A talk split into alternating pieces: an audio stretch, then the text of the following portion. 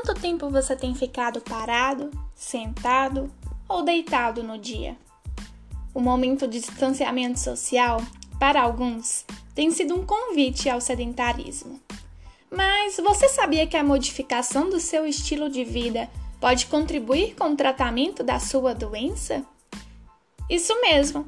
A adoção de um estilo de vida fisicamente ativo pode trazer diversos benefícios para você. A prática regular de exercícios físicos é recomendada para prevenir e tratar a hipertensão arterial. E para isso, não é necessário muito esforço. Basta fazer atividades aeróbicas por 30 minutos em intensidade moderada na maioria dos dias da semana. Para isso, você pode fazer uma caminhada, andar de bicicleta, praticar natação, dança ou corrida, por exemplo. Lembramos que você sempre deve respeitar os seus limites.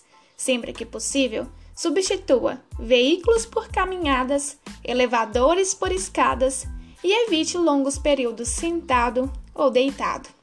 Hoje era isso que eu queria falar com vocês. Um abraço e até logo!